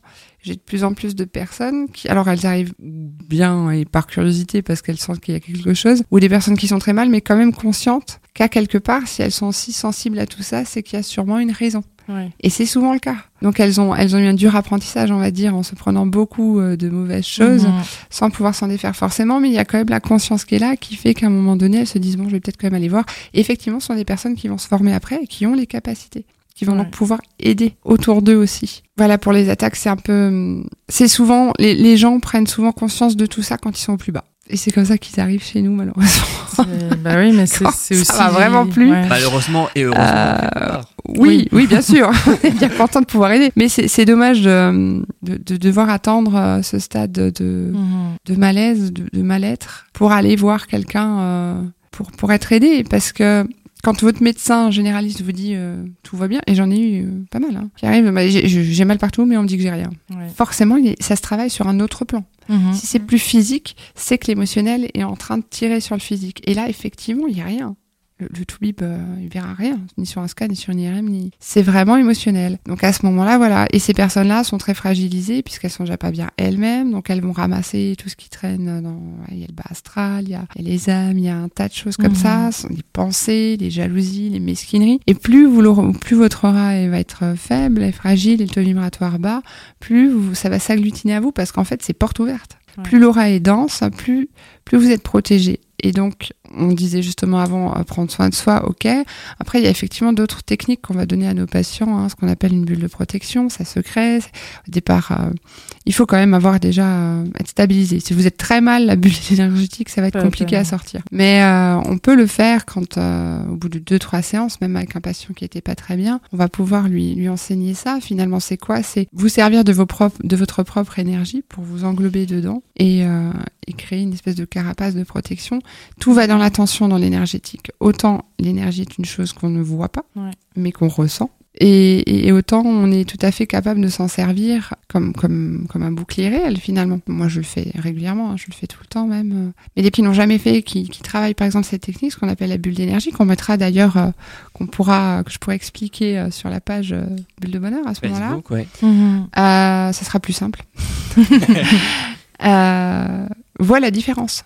Ouais. Il voit la différence en me disant euh, bah oui en fait euh, je prends moins bien je prends mieux les choses euh, il y a moins de prise de tête euh, je me sens moins fatiguée je dors mieux etc et c'est c'est voilà c'est du concret Ouais. sans être du visible et du, du, du palpable ça c'est une des façons de se protéger en plus de prendre soin de soi complètement en dehors de ça quoi Mais ce que, ce que tu dis est juste. Moi, j'ai le souvenir, euh, ça fait maintenant quelques années, quand je travaillais en crèche, où bah, voilà, les petits, euh, à un moment donné, s'expriment par les pleurs. Quand il y a beaucoup de petits qui pleurent, c'est stressant.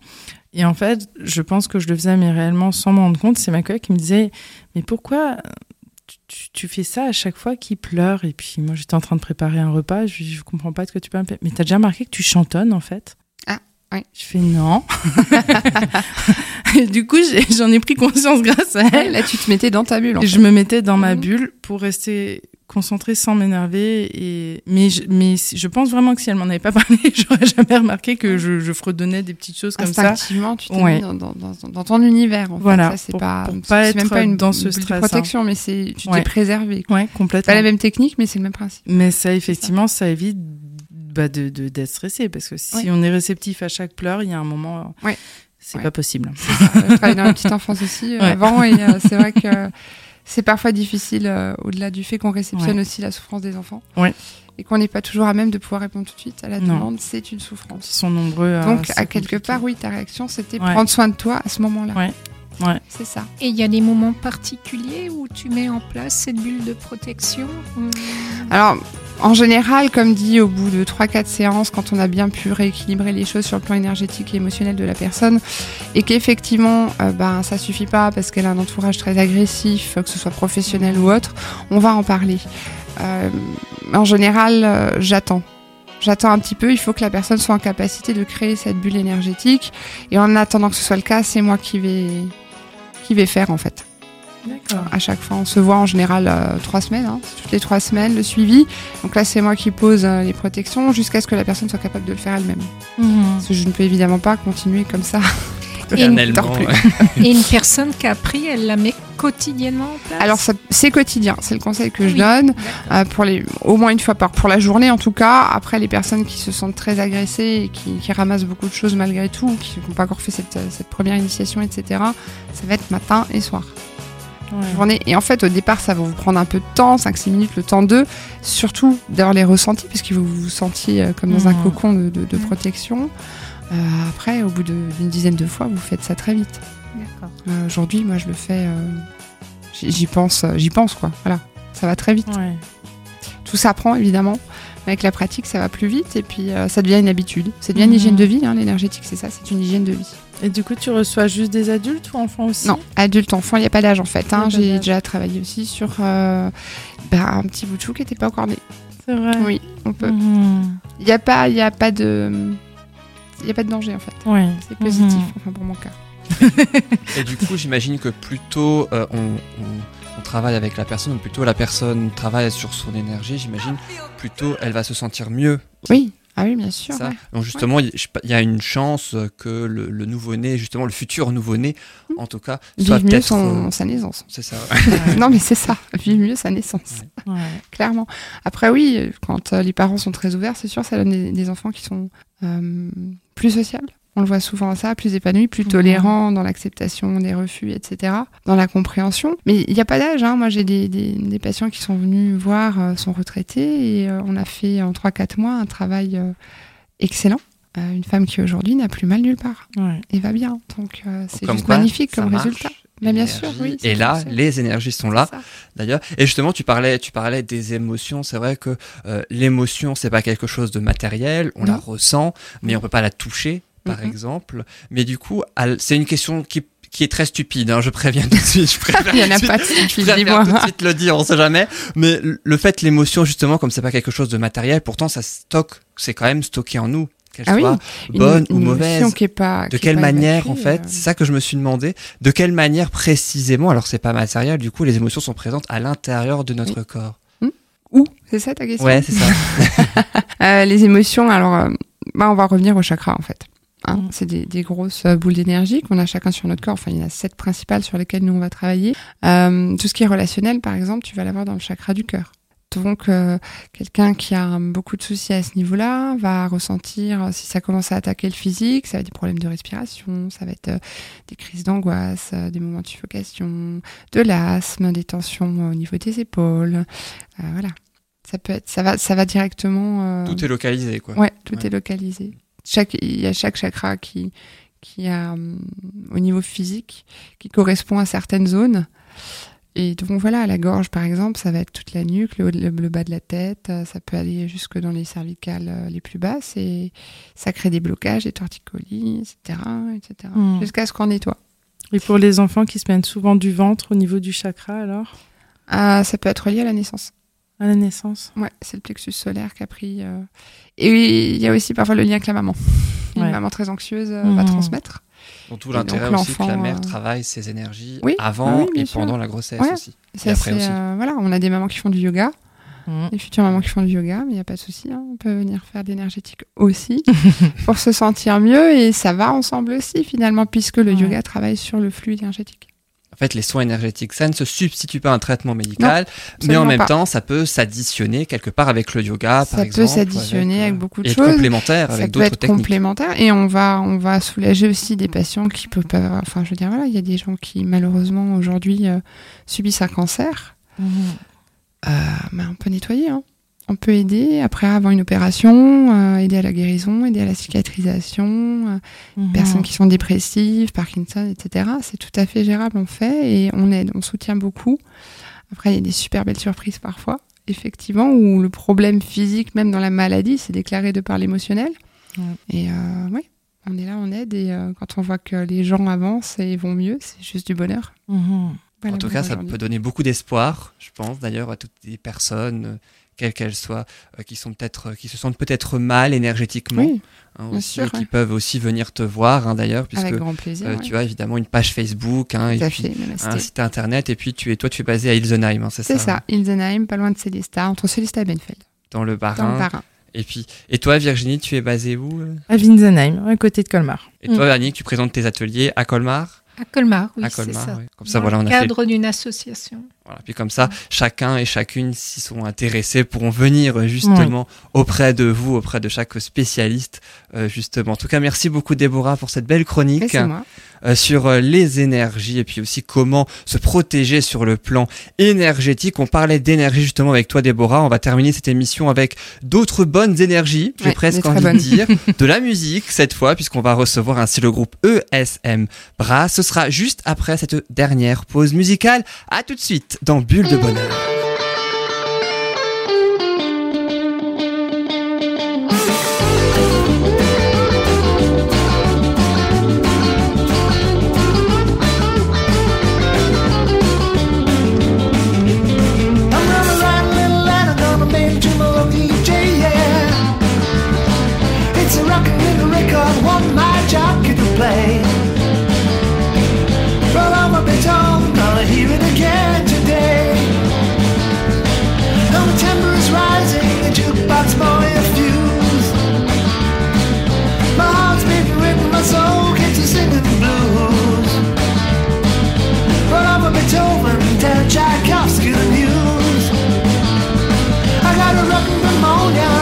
I'm in the blue.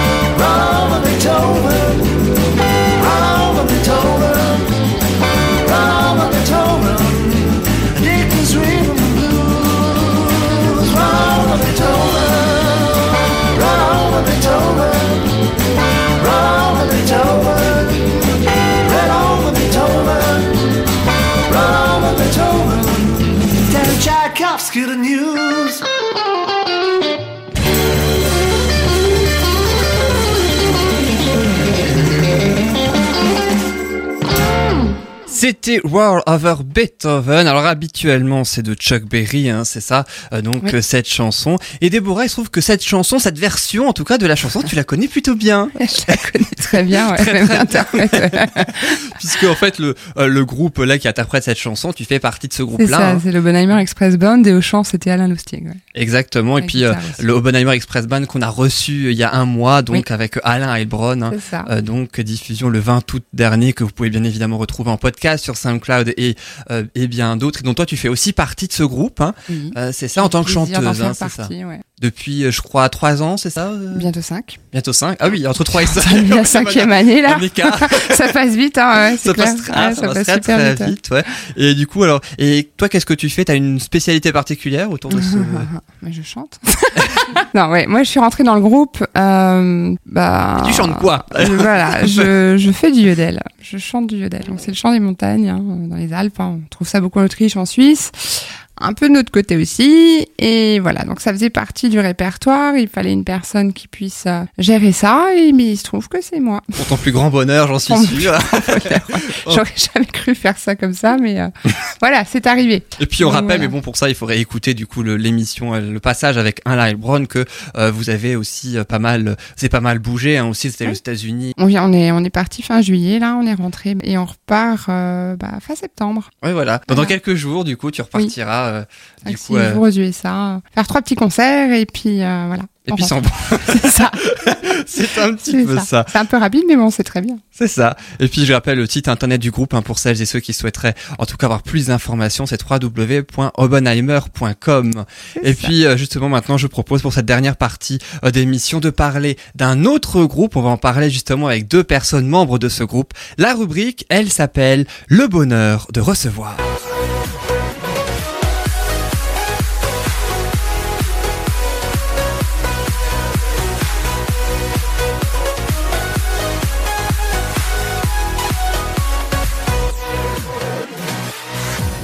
Et dans cette émission, on va ainsi parler d'un groupe, le ESM Brass, avec Hélène, secrétaire de l'association, bonjour, Bonjour.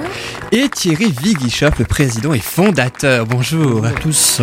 Merci beaucoup d'être avec nous, en tout cas tous les deux, pour parler justement de ce groupe, hein, ESM Brass, qui est donc basé en Alsace. Et puis juste avant, eh bien, d'en savoir un petit peu plus sur ce groupe, justement, je propose ainsi aux trois chroniqueuses les deux traditionnelles questions, donc d'entrée, ainsi euh, pour euh, cette émission. Alors je rappelle très brièvement le principe. hein. Il y a donc deux questions, trois possibilités euh, de réponse, une seule bonne réponse, et ce sont les invités en personne qui donneront la bonne réponse. Évidemment, question qui porte sur le groupe ESM Brass. Alors la première question, la voici tout de suite. De quel instrument le groupe ESM Brass ne joue-t-il pas pendant leur concert parmi ces trois propositions. Ne joue-t-il pas hein, donc hein? Est-ce qu'il ne joue pas de la guitare sur scène? Est-ce qu'il ne joue pas de la trompette sur scène? Ou est-ce qu'il ne joue pas de la batterie sur scène? À votre avis, là comme ça, Annick, Virginie et Déborah. Alors moi je dirais de la batterie. Alors Annick dirait à la batterie, Virginie, qu'est-ce que tu dirais? Bon, bah, du coup, euh... Guitare ou trompette, comme ça on aura probablement les trois. les trompettes. Trompette. Et toi Déborah? Est-ce que j'ai le droit de répondre? Bah bien sûr. Je le sais. Mais bien sûr, c'est pour ça que je demande. Guitare. Donc comme ça il y a les trois. on avait tout faux. Alors effectivement, il n'y a pas de guitare dans le groupe, hein, c'est ça, ESM Brass. Par contre, il y a de la trompette et de la batterie. C'est- C'est bien ça, Hélène et Thierry. C'est ça, oui. Alors- En fait, c'est un brass band euh, qu'on est composé de 10 musiciens, entre autres 9 cuivres et une batterie. Et tu dis Déborah. Une batterie, ça suffit. Et puis, alors, euh, vous jouez justement de ces euh, instruments-là. Alors vous, hein, Thierry, vous jouez quel type de musique euh, Alors, des reprises ou plutôt des des, des, des musiques originales? Donc en fait, là, on est euh, pas mal sur des reprises, mais on compose également. Et euh, le but, euh, c'est vraiment de composer notre propre musique. pouvoir sortir des albums, hein, c'est ça. euh. On va en reparler euh, évidemment euh, dans quelques instants. Le temps pour moi de poser la deuxième question autour évidemment du groupe ESM Brass. Quelle chanson le groupe a-t-il repris lors de leur tout premier concert sur scène? C'était à Schirmeck en mai 2019 à l'occasion du festival Ça souffle dans la vallée. Trois chansons très connues, une seule parmi parmi les trois qu'ils ont repris. Est-ce qu'ils ont repris Un autre monde du groupe Téléphone? Est-ce qu'ils ont repris Crazy in Love de Beyoncé? Ou est-ce qu'ils ont repris Let It Be de The Beatles? D'après les quelques informations que vous avez, hein, puisque entre trompette, batterie, euh, Virginie, Annick euh, et Déborah, à votre avis, quelles chansons ont-ils repris? Entre euh, Un autre monde de téléphone, Crazy in Love de Beyoncé ou Let It Be du groupe The Beatles? Moi, je sèche avec beaucoup de. Je me cache parce que j'y étais. Mais En je sais plus.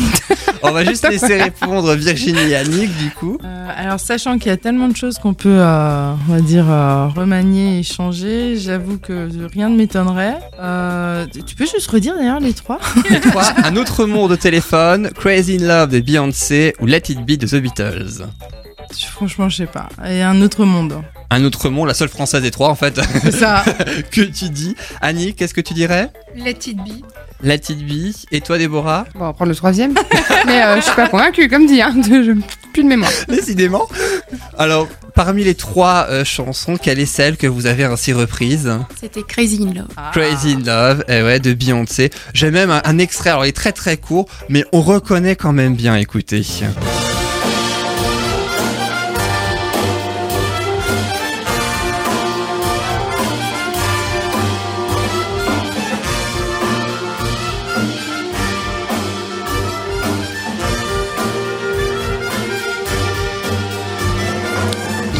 Hein, comme je le disais, l'extrait, mais en même temps révélateur effectivement euh, de d'ainsi de ce que propose le groupe. Alors racontez-nous ce premier concert euh, donc en mai 2019 au festival Ça souffle dans la vallée.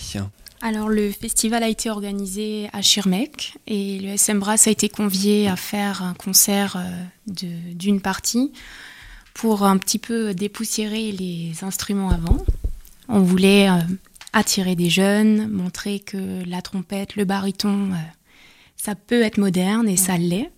Faire découvrir un nouveau style de musique, quelque chose qu'on n'entend pas trop encore euh, en France parce que ils ont trouvé l'inspiration plutôt du côté euh, autrichien ou allemand. Donc le festival avait pour but de d'aider l'école de musique à, à recruter des jeunes musiciens, notamment pour les instruments avant. Et on espère que ça a été un succès parce que, euh, en tout cas, euh, le SM Brass a pris beaucoup de plaisir à, à faire ce premier concert avec. Et effectivement, ce groupe a été créé en septembre hein, 2018, c'est ça, un groupe assez euh, assez récent. Donc, est-ce que comment il est né ce groupe?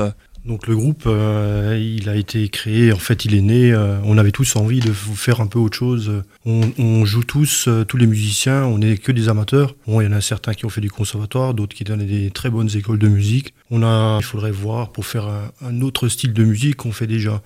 Il y en a qui font du classique, euh, il y en a qui font du folklore. Euh, on s'est dit, euh, bah, tiens, on va souvent en Autriche pour voir un peu les groupes autrichiens, qu'est-ce qu'ils font. Et c'est vrai que quand on regarde comment on arrive à mettre en 4 jours 25 000 personnes sur un, sur un festival On se dit, il y a quand même quelque chose. Des gens qui ont de 16 ans à, à 70 ans. On se dit, ben, en fait, en France, on n'est pas dans le bon, on n'est pas dans le bon créneau. Donc euh, l'origine était ici. Donc euh, avec des copains, on s'est dit, tiens, euh, faudrait voir pour...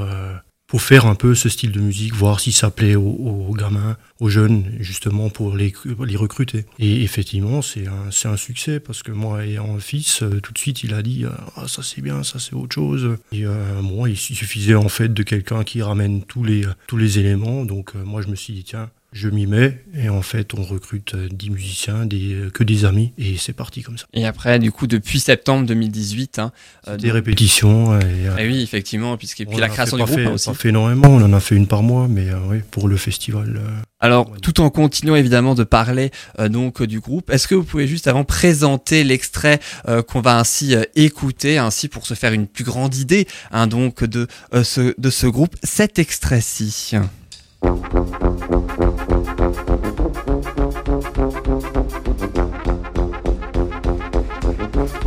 Oui, donc en fait, ça, c'est un, un groupe qui nous a beaucoup euh, inspiré. C'est euh, Curbeat, c'est un groupe euh, qui, effectivement, euh, beaucoup de, met beaucoup de l'avant. Et euh, on s'est dit, tiens, ça, ça peut être quelque chose qui, qui peut donner, qui peut donner de l'énergie. Et effectivement, quand on l'écoute, ça, ça pète. Et qui en a donné au moment du concert. Bon, Il n'y avait pas que celui-là, mais. Il y avait aussi bien des chansons originales que des reprises. hein. J'imagine que, euh, comme, euh, comme vous avez dit euh, tout à l'heure. Alors justement, vous interprétez des chansons originales, des reprises. Quelles euh, chansons de reprises, justement, à part Crazy in Love, évidemment? Alors, on a beaucoup de, beaucoup de choses dans le répertoire. Uptown Funk de Bruno Mars. hein. Euh, c'est ça qu'on entendra, euh, qu'on entendra tout à l'heure. Et puis, euh, est-ce que vous avez les prochaines dates de concert justement à donner? Je crois qu'il y en a une à partir d'octobre, hein, c'est bien ça? Oui, ça aura lieu le 12 octobre à Dinsheim. On fera une nouvelle première partie. Et on a eu un concert fin août à Mittelberg. Donc fin août, hein, effectivement. Euh, C'était il n'y a pas si longtemps que ça, mine de rien. Euh, et pourtant, c'était votre combienième concert euh, au mois d'août C'était le troisième. Le troisième, en plus de celui du mois de mai, hein, évidemment, j'imagine. Et puis j'imagine qu'à force des concerts, ça se rôde aussi et que vous prenez de plus en plus de plaisir aussi à être sur scène et à justement proposer ainsi ce, ce genre de musique hein, aussi. C'est ça. Ils prennent plaisir à être sur scène, mais aussi à faire. À partager et aussi. chanter les gens euh, dans la, dans la salle. Pour, pour avoir eu le plaisir de voir et d'assister à ce concert. T'as euh, vu un concert au mois de mai, Ouais. hein, c'est ça, oui.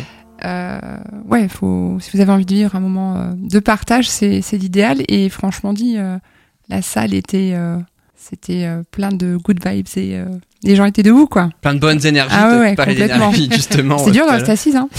Sincèrement, c'est ça ça danse et ça bouge, ah oui. Ouais, c'est très entraînant et ils sont très communicatifs dans, dans leur musique et euh, dans leurs énergies. Donc, euh, ouais, c'est à voir. Et comment toi tu as connu le groupe? Et ben, à travers le mien. Je m'en doutais. Euh, voilà, euh, Thierry et moi, on s'est rencontrés euh, au sein de l'Obenheimer et puisqu'il il joue de temps à autre avec nous et l'un dans l'autre et voilà, on discute musique, etc. Et puis on aime bien aller voir ce que font les collègues et voilà, belle découverte. Écoutez, allez voir. euh, Je suis allée voir, toute curieuse que je suis, et ça a été un très très bon moment. Et d'ailleurs, est-ce qu'il y a des, des j'imagine des points communs, mais aussi des différences entre justement le Oppenheimer Express Band et euh, ce groupe aussi du point de vue de la musique, hein, j'entends? Ouais, il y a- il y a- Il n'y a, a que des cuivres. Dis donc. Il y en a qui vont être ravis, toi tu vas revenir chez nous, ça va être... Mais non, bon, je crois que le point commun, c'est euh, l'amour de la musique et le partage, ça c'est certain. Et euh, le fait de, de mettre, euh, de partager la bonne humeur, quoi. Le, le partage est, est essentiel. Après, euh, je le pense que c'est le plus important déjà. puis dans le Oppenheimer Express Band, je crois qu'il y a des, des, des chansons instrumentales et aussi interprétées, hein, c'est ça Oui, plus interprété par- que... Surtout toi, puisque tu es chanteuse que- du oui, groupe. ma hein, collègue. On, le rappelle. Euh, mais même d'autres, puisqu'on est, on est, euh, il y a moi, ma collègue, et il y a quand même euh, des vocales euh, masculines. Hein, on a quand même, euh, on s'est partagé chez nous. Euh, bah, chez eux, il y en a pas. et justement, Voilà. c'est ça, il y a- c'est que de l'instrumental en fait, par, aussi bien euh, pour Ça les chansons peut-être originales que l'occasion de faire euh, une première version avec toi. Oula. Ah, intéressant Pourquoi pas Bon, admettons. de les réfléchir. hein, c'est ça. Oui, franchement dit, je ne peux que recommander. J'ai passé un super bon moment et euh, si je peux, au mois d'octobre, j'irai voir. Et je suis pas moi-même sur scène. Oui, Voilà. accessoirement. c'est vrai que je peux pas me couper en deux. c'est ça. C'est difficile. Ça a toujours été difficile, euh, en tout cas. Alors, je propose de faire une autre pause musicale, mais cette fois-ci un petit peu différente, puisqu'on va justement profiter pleinement d'une de vos chansons, que vous pourrez peut-être d'ailleurs euh, présenter un petit peu plus euh, jusqu'après. Je crois que c'est la chanson qui s'appelle Brooklyn, euh, donc, et on l'écoute, et puis on en parle juste après.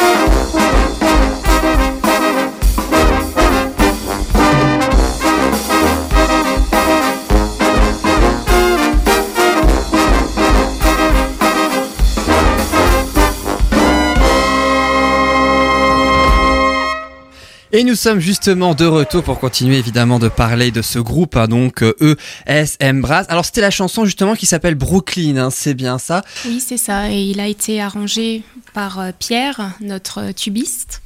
Et on a beaucoup entendu euh, le solo de trombone d'Augustin, qui d'habitude se fait accompagner par Florian. On a aussi nos trois trompettes, Thierry, Edmond et Christophe. Deux barytons avec Fabien et Grégory. Un trombone basse avec Nicolas et notre batteur euh, Damien. Sans oublier euh, nos deux amis à la sono, euh, Thierry et Romain. Et puis sans vous oublier vous aussi secrétaire donc, de l'association hein, évidemment, Hélène. Dans ce groupe, quelle est la tranche d'âge à peu près de, de ce groupe? Est-ce qu'on doit vraiment faire la moyenne On va la tirer au bas et on va dire euh, 30 ans. Il y, en a, il y en a certains que ça arrange. hein. La question c'est surtout de savoir s'il y a toutes les générations et puis tous les goûts musicaux hein, du coup euh, que, que l'on peut avoir. Il y, a, il y a un peu tous les âges. Malheureusement, ce ne sont que des hommes. Mais personne n'est parfait. Pour le moment. Alors euh, oui, on est, on est dans une tranche d'âge euh, quand même assez large parce que Augustin euh, est le plus jeune et a 18 ans et on citera pas le plus âgé mais il- il frôle la cinquantaine. Mais c'est le plus dynamique de tous. Puis ça permet, j'imagine aussi une, une belle ambiance aussi sur scène, hein, de par euh, justement l'ensemble euh, de ces musiciens. Alors on le disait, vous avez repris aussi Uptown Funk, hein, vous le disiez, de Bruno Mars, Euh, puisque je rappelle, vous venez de la vallée de la Bruche, hein, c'est ça, euh, ce groupe. Hein. Oui, c'est ça. on, est une association basée à Lutzelouse. Ben, on reste dans du, dans du pop, funk. on est quand même dans quelque chose d'assez moderne. Et c'est vrai que c'est l'idée de base de, de rajeunir l'image qu'on Mhm. a du cuivre parce que ben, les enfants, à l'heure actuelle, quand on leur demande ce qu'ils ont envie d'essayer comme instrument, ils vont plutôt aller vers la guitare, vers euh, la batterie La batterie, oui. Classique, quoi. mais pas forcément vers le trombone ou le tuba, alors que là, on leur donne vraiment une place euh, très importante au sein de l'ensemble. Et ça, euh, je, je pense que ça crée aussi la dynamique euh, du groupe. C'est d'avoir euh, ce panel assez large Mhm. et pourtant une famille restreinte d'instruments et de pouvoir faire euh, quelque chose de moderne. Oui, Ouais. parce que à quelque part, les, les cuivres, ils ont été, euh, on les a classifiés, hop, instruments de vieux. Mhm. Grosso modo, c'est ça. hein. Ou euh, qu'on croise dans un bal, etc. Mais ça reste des instruments qui sont, qui sont superbes. On peut faire énormément de choses avec et des choses très fines, Ouais, ouais. musicalement parlant. Et là, je trouve que le groupe, justement, a une très belle dynamique et très jeune, ouais. Dans la façon de jouer aussi, d'interpréter les morceaux. Franchement, ça parle à, pour moi, ça parle à toute tranche d'âge. Il n'y a pas besoin d'avoir euh, euh, regardé je ne sais quelle émission de variété musicale allemande toute sa vie pour aimer ça, voilà. Euh, pour pas citer. Mais franchement dit, ça touche beaucoup et moi, mes enfants étaient avec moi, ils ont beaucoup aimé aussi. Et j'ai vu beaucoup de jeunes quand même ce soir-là aussi qui bougeaient, hein, qui, euh, Tout le Non, public, bah, c'est Ouais, une ouais. bonne soirée. c'est vraiment à voir, à entendre. À tester. Ouais. Mhm. Encore et encore. Ouais. C'est ça. C'est vrai que on avait parlé avec un Heilbronn justement du Oppenheimer Express Band que vous pouvez tous venir en octobre parce qu'ils font vous faites aussi un concert en octobre donc toute l'équipe de Bulle, même plusieurs toute l'équipe de Bulle de Bonheur pourra la voir on pourra aussi aller vous voir tous ensemble hein, Ma vie. oui, avec grand plaisir et puis tu pourras aussi nous faire découvrir Déborah puisque toi tu as déjà entendu euh, justement Oui. Hein, et nous donner de, plus amples informations une fois sur place. Et puis c'est vrai que c'est aussi justement un groupe dont la, la joie de vivre est communicative hein, aussi, euh, comme euh, un grand nombre de groupes. Et j'imagine que c'est effectivement pour ça aussi que vous avez souhaité partager aussi tout ça avec, euh, avec le plus grand nombre. Bah oui, c'est tout à fait ça. Donc on espère que ce sera un succès le 12 octobre. Et pour les dates suivantes, on essaye de se mettre nous aussi à la page. Donc on a un compte euh, Facebook et une page. euh, On est sur Instagram. Et on, on espère pouvoir euh, communiquer euh, Mhm. nos prochains événements et puis euh, passer un petit peu euh, cette énergie Ouais. à tout le monde. Bonne énergie. Et la page Facebook qui s'appelle ESM Race, hein, tout simplement.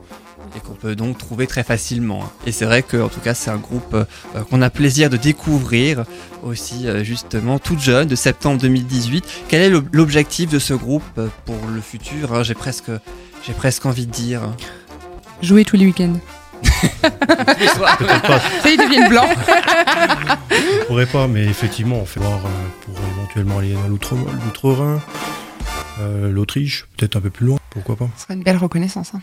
Ça serait bien. En tout cas, on vous souhaite euh, aussi la, la même longévité et puis le même succès que les Oppenheimer Express Band et puis tous les autres groupes euh, grâce à ce groupe ESM Brass dont je rappelle la page Facebook hein, d'ailleurs qui s'intitule tout simplement ESM Brass et qu'on trouve très facilement. La preuve, je l'ai trouvé très facilement. Donc comme quoi, on peut tous la trouver. Puis il y a le compte Instagram aussi qui j'imagine s'appelle aussi ESM Brass tout simplement. hein. En tout cas, merci beaucoup à tous les deux d'avoir été avec nous pour parler de ce groupe. Merci à vous. Merci. Et puis merci également eh bien aux, aux chroniqueuses. Alors Annick est partie hein, malheureusement, Elle a dû euh, partir à quelques minutes près, mais à quelques minutes près quand même. Juste. Virginie et Déborah, vous êtes euh, toujours là. Alors dites-nous comment ça s'est passé aujourd'hui. Alors cette euh, cette émission particulièrement complémentaire sur la communication non violente, mais pas que. Hein, quand même, Mais faut pas bien que, préciser. Mhm. Alors comment ça s'est passé Bah bien, comme Ouais. d'habitude, on a passé un bon moment. Et vous connaissiez, euh, vous connaissez déjà, je crois, hein, toutes les deux. On s'est vu une Une- fois. oui, une fois, Ouais, ouais.